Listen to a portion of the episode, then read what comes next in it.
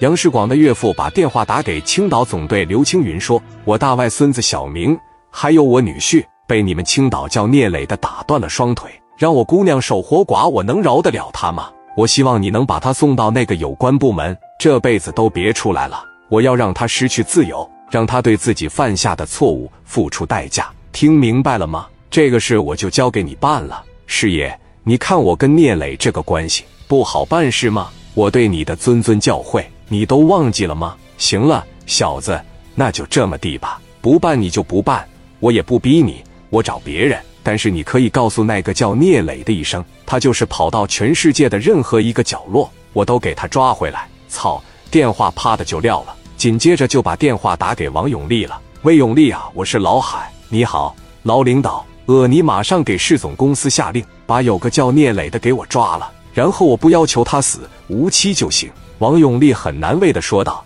你看这怎么的，是不是挺为难呐？你放心，你们之间是怎么回事，我就不追究了。但是一个小孩敢这么大胆，打我女婿和外孙子，肯定是不行。杨世广再不行，他也是部门的一把。我知道是总公司奈何不了他。如果我找你都不好使的情况下，那我就亲自到青岛去一趟，我看看我这张老脸究竟能不能把这个团伙给他打击掉。老领导，你看行。”好，电话啪的一撂。王永利不愿意抓聂磊，手心手背都是肉，他谁都不想得罪，拿着电话打给聂磊了。聂磊把电话一接：“喂，大哥，磊弟啊，你这有点太猖狂了吧？这回你可真惹大麻烦了。我多年以前的老领导，我的老师也给我打电话了，人家现在是整个山东的二把，很牛逼的。你怎么给人家女婿和外孙子给废了呢？人家亲自给我打电话，让我办你。”让我把你的这个团伙抓住，判无期。你怎么得罪的人一回比一回大？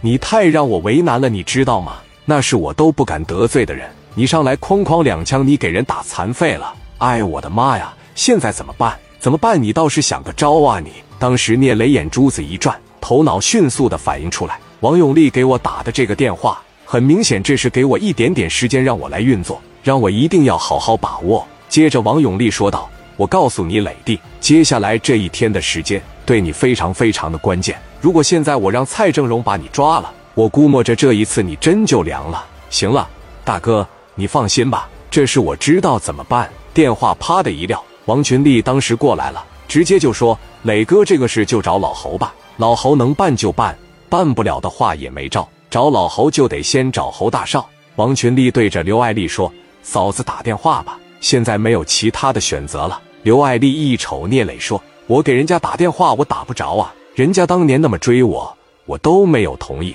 现在我们都要结婚了，反过来找人家办事，这没法张嘴啊！嫂子，如果说侯大少不给办的情况下，我哥就没了。”王群力现在很是担心聂磊的安危，但是聂磊特别的不同意，让刘爱丽给姓侯的打电话。聂磊一点都没害怕，聂磊觉着这是老天爷给自己的一次考验。对王群力说：“群力，你发没发现，每次咱们在束手无策的时候，都能突破出去。上一次姓侯的给我抓起来，不是一样挺过来了吗？”